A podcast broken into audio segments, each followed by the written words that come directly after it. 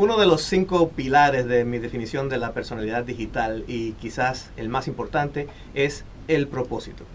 Ismael Cala es un comunicador nato, pero también ha desarrollado toda una escuela de pensamiento precisamente sobre cómo comunicar con propósito. Vamos a aprender de él. Mi nombre es Irán Enríquez. Vivo con un pie en el mundo de las comunicaciones y el otro en el mundo de la tecnología. Terminé por conectar mis pasiones en esos terrenos que cada vez se hacen más complejos y a ratos parecieran irreconciliables. Me di cuenta de que esto para mucha gente es un reto, pero como individuos interconectados tenemos una nueva fuerza. Estos son nuestros desafíos y responsabilidades. Este es el quinto poder. Muchas gracias por estar con nosotros en esta edición de Quinto Poder. Les saludo esta vez eh, desde Miami en los estudios de mi colega y amigo Ismael Cala, que es precisamente nuestro invitado de hoy. Ismael, por supuesto, no necesita mucha presentación, pero sí es, eh, es eh, un colega y un amigo de hace muchos años y también es una personalidad que ha estado al frente de muchas iniciativas tanto en el mundo de las comunicaciones como en el mundo de la filantropía. Así que te damos la bienvenida, Ismael. Muchas gracias, Irán. Yo feliz de que estés de vuelta por Miami y en nuestros estudios. Ismael, aquí le hablamos a la, a la gente que quiere aprovechar lo que son nuestros conocimientos en esta industria y todo lo que hemos aprendido como comunicadores y que, que tienen necesidad porque están empezando un nuevo proyecto o que eh, están manteniendo páginas eh, sociales que tienen que mantenerlo, incluso porque son profesionales que quieren mantener su propia marca, su propia identidad uh, como personal. Y precisamente eh, uno de los pilares de los cuales hablamos es precisamente el, el propósito. Eh, es algo también de lo que tú hablas, es central para lo que haces. ¿Cómo llegaste precisamente a, a, descubrir esto dentro de ti? Mira, la verdad que ha sido un proceso por años, porque yo siento que las estaciones que uno tiene, sobre todo la persona, va cambiando su propósito. No es lo mismo que le preguntemos a un social influencer a los 16 años cuál es tu propósito, por qué haces lo que haces, por qué publicas contenidos en redes sociales o eres un youtuber, que a esa misma persona a los 30 o a los 40. El propósito va cambiando porque va haciéndose más profundo un propósito de acuerdo al estado de conciencia de una persona. Entonces, mi propósito incluso cambió. Yo sentía que mi propósito era comunicar, informar a través de los medios masivos de comunicación. Y en el 2016 me di cuenta que mi propósito había cambiado y dejé CNN en un momento exitoso, teniendo un programa en el prime time de CNN, porque mi propósito cambió. Y fíjate cuál fue el cambio. No fue tanto, sigo siendo comunicador, pero el cambio fue sutil. El cambio es que yo hice mi Ikigai y es una herramienta que le recomiendo a todo el que nos está escuchando. Viene de Japón, es una palabra que quiere decir eso, propósito de vida en japonés, y tiene cuatro aristas donde entre tu misión, tu pasión y tu profesión, tú encuentras hacer en una oración algo que describa qué quieres tú dejarle al mundo en cuanto a tu legado o a tu comunicación. Y yo noté que el estar en un medio masivo de comunicación me metía dentro de un saco donde yo tenía que informar noticias que no necesariamente eran positivas, resolutivas y que eran tóxicas y de una natura, naturaleza mórbida. Porque tú y yo sabemos que en el periodismo hay una máxima que es, if he bleeds, it leads. Y yo no quiero ser parte de eso. Entonces ahí cambió mi propósito en Ismael Cala convertirse en alguien que inspira desde el conocimiento y la experiencia humana un estado de elevación de nuestra conciencia. Y es diferente ahora. Cuando hablas de, de, lo masivo, también es algo que yo he experimentado dentro de mí mismo, en, en, el, en, en, esa sensación de que estamos pasando de algo que era masivo, no solamente en la comunicación, sino también en la manera de interpretar los sentimientos de, de otras gentes y a qué grupo perteneces y tal, a, a, a, algo que ahora es más personalizado, que es, eh, es más eh, en, en tribus, ¿verdad? Eh, y entonces esto yo creo que es bueno por un lado, por otro lado también tiende a confundir porque hay mucha información. Uh -huh. ¿Cómo la gente puede utilizar esos principios para guiarse en a qué debo prestarle atención y a qué debo comunicar? Eh, para comunicarme bien con la gente con la que realmente quiero comunicarme. Es una época muy difícil para hacer periodismo o incluso periodismo ciudadano, porque todos tenemos voces.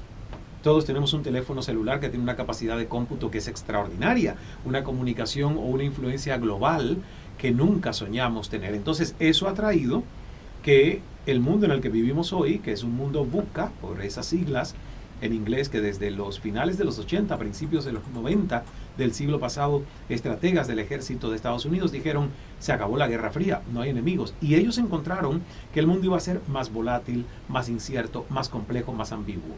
Pero esto ya traspasó los límites de un ejército para convertirse en principios del mundo que vivimos hoy comunicacionalmente hablando.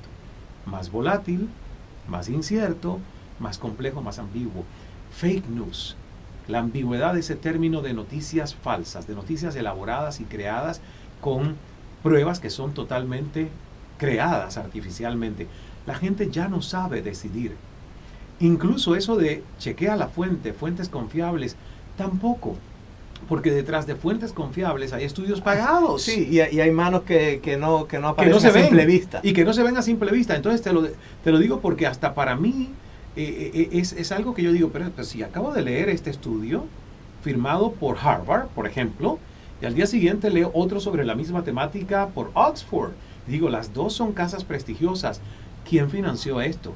Que una tiene un resultado y la otra tiene un resultado totalmente contradictorio. Claro, y por eso hablamos también de cosas que no solamente tienen que, ver con la prensa como la conocemos tradicionalmente, sino con esa responsabilidad que tenemos ahora todos los que estamos en redes sociales o que tenemos esta presencia digital en eh, lo que leemos y lo que publicamos. Así es. Entonces, yo creo que también esto es algo que tenemos que guiar por esos principios de, de, cuál es el propósito y de a quién estoy escuchando. Así es. Eh, es eh, lo que yo le llamo a la, a la de, tener a tus, de escoger bien a tus amigos virtuales, ¿verdad? Porque ellos son los que conforman precisamente ese panel de personas. Y monopolizan tu tiempo. Exacto. Y fíjate que los psicólogos ya desde antes de existir las redes sociales habían llegado a la conclusión de que nosotros somos el promedio de las cinco personas más cercanas en cuanto a tiempo y convivencia.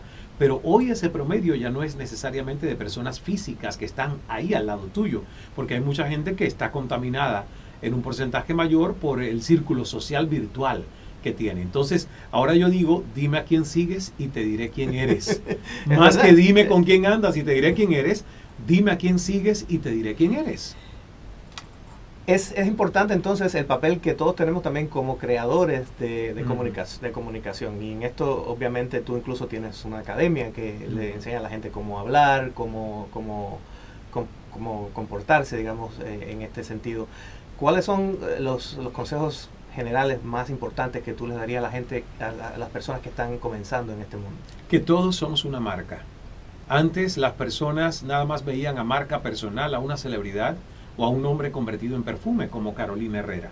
¿Verdad? Yo mismo tenía esa impresión de que marca era alguien que convertía su nombre en una marca registrada.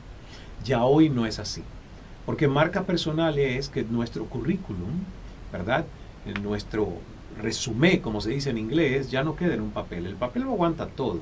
Pero ya hoy tenemos una huella digital y es la reputación. Y reputación es lo que otros piensan de ti cuando tú no estás, no lo que tú crees que ellos dicen cuando tú estás presente.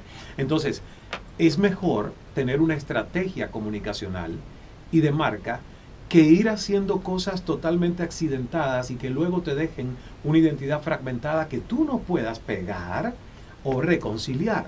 Y esa es eh, la primera invitación que yo le hago a muchas personas que no se han puesto a pensar que realmente lo más importante para su empleabilidad, su vigencia en el mercado laboral, es la huella digital que ellos están dejando, pero ni siquiera la propia, Irán.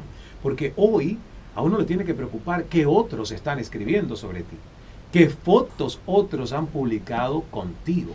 Porque tú puedes cuidarte y en tu feed de Instagram usar los filtros que te desfiguran. Pero cuando otro te hace una foto y la publica sin filtros, la gente va a darse cuenta, va a darse cuenta que no hay congruencia.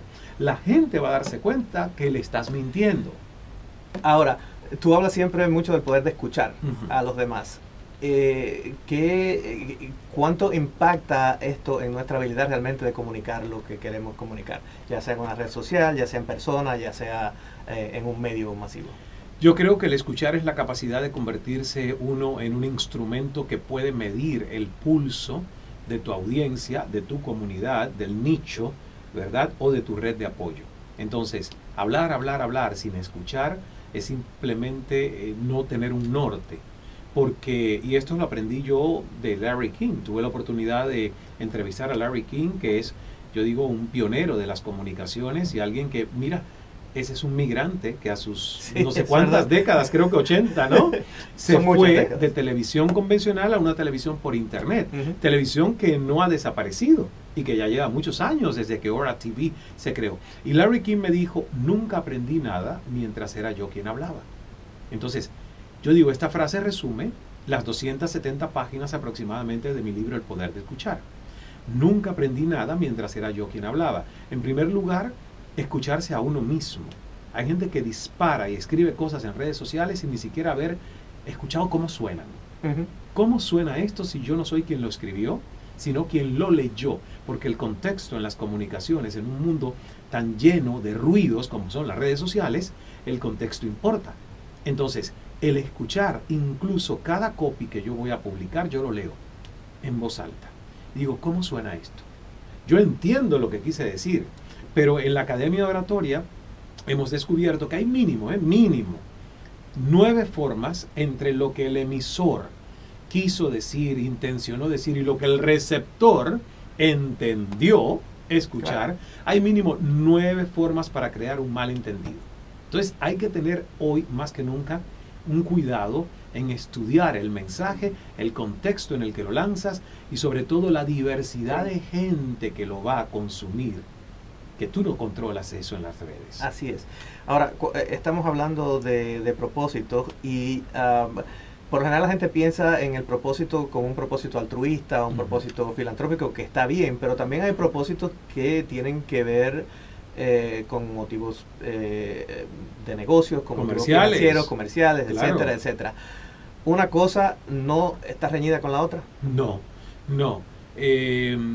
yo, por ejemplo, en este momento tengo una fundación y hay un Ismael Cala que apoya mensajes que son netamente filantrópicos, altruistas y tienen que ir en mis mismas redes, aunque la fundación tenga sus redes, ¿verdad? Y sus canales comunicacionales. Y tengo cuatro emprendimientos que son con fines de lucro. Por lo tanto, me he convertido en una marca personal y, y en un Instagram que es un Instagram de negocios, que te permite monetizar, promover, anunciar. Yo lo que sí creo es que uno tiene que ser honesto, que la gente tiene que entender cuál es el propósito de lo que quieres. Si yo voy a anunciar un evento, yo dejo saber que estoy anunciando un evento. No trato de engañar a las personas diciéndole, te estoy haciendo un cuento y al final te estoy anunciando un evento. No, yo te estoy invitando a un evento que tenemos y este es el beneficio que puedes encontrar y esto es lo que vamos a hacer. Entonces, yo creo que intencionalidad y congruencia y honestidad hacen que tu comunidad tengo una cultura de lealtad y de transparencia. Pero no engaño, no, no tratar de usar estos trucos engañosos para ver si alguien cae. Y no, no, yo e, esas cosas no las entiendo, no las comparto. Y creo que al final todo tiene que ver con algo que es, eh, es muy importante, que es eh, precisamente lo que, lo que da el balance de todos estos elementos de la personalidad digital, que es la autenticidad. Exactamente. Y es lo que la gente valora. Y que me cuesta, mira, a mí, a mí me costó mucho porque nosotros Dos, por ejemplo, que, tenemos prácticamente la misma edad. yo creo que tú eres un poquito menor que yo, ¿no? sí. Bueno, eh, pero somos migrantes digitales, porque fuimos formados para los medios tradicionales, masivos de comunicación. Y los medios masivos de comunicación, sobre todo en el mundo de las noticias, tenían un acartonamiento donde, al contrario, lo que se le decía al periodista es, suprime tus emociones, tu emocionalidad no nos interesa aquí, queremos objetividad neutralidad, cosa que no existe y hoy en el mundo del periodismo menos. Pero por mucho tiempo uno creó un personaje que en redes sociales sería distante. Claro. Porque nadie quiere ver ese personaje que era el antiguo presentador de noticias, que era como una estaca y una voz engolada dando noticias. Entonces yo tuve que hacer una transición del personaje de televisión a la persona mucho más real, mucho más auténtica. Si se equivoca, se equivoca. O sea, con menos poses y un poquito más de naturalidad. Y créeme que es un proceso que, en mi caso, me ha tomado unos cuantos años porque venía de un paradigma totalmente diferente en cuanto a comunicación. Pero yo creo que eso es un takeaway y by the way aquí siempre al final hacemos como un takeaway para la, para la audiencia de eh, una frase que resume todo lo que, lo que hemos hablado que tú le quieras dejar.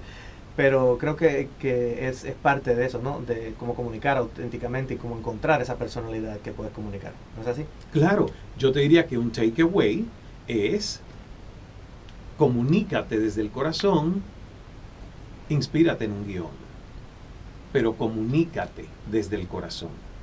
Porque cuando en el momento de uno comunicar a otros la idea, uno tiene que más o menos tener como el guion, ¿qué quiero decir? ¿no? Para tener una claridad. Pero la emoción, el corazón, tiene que primar.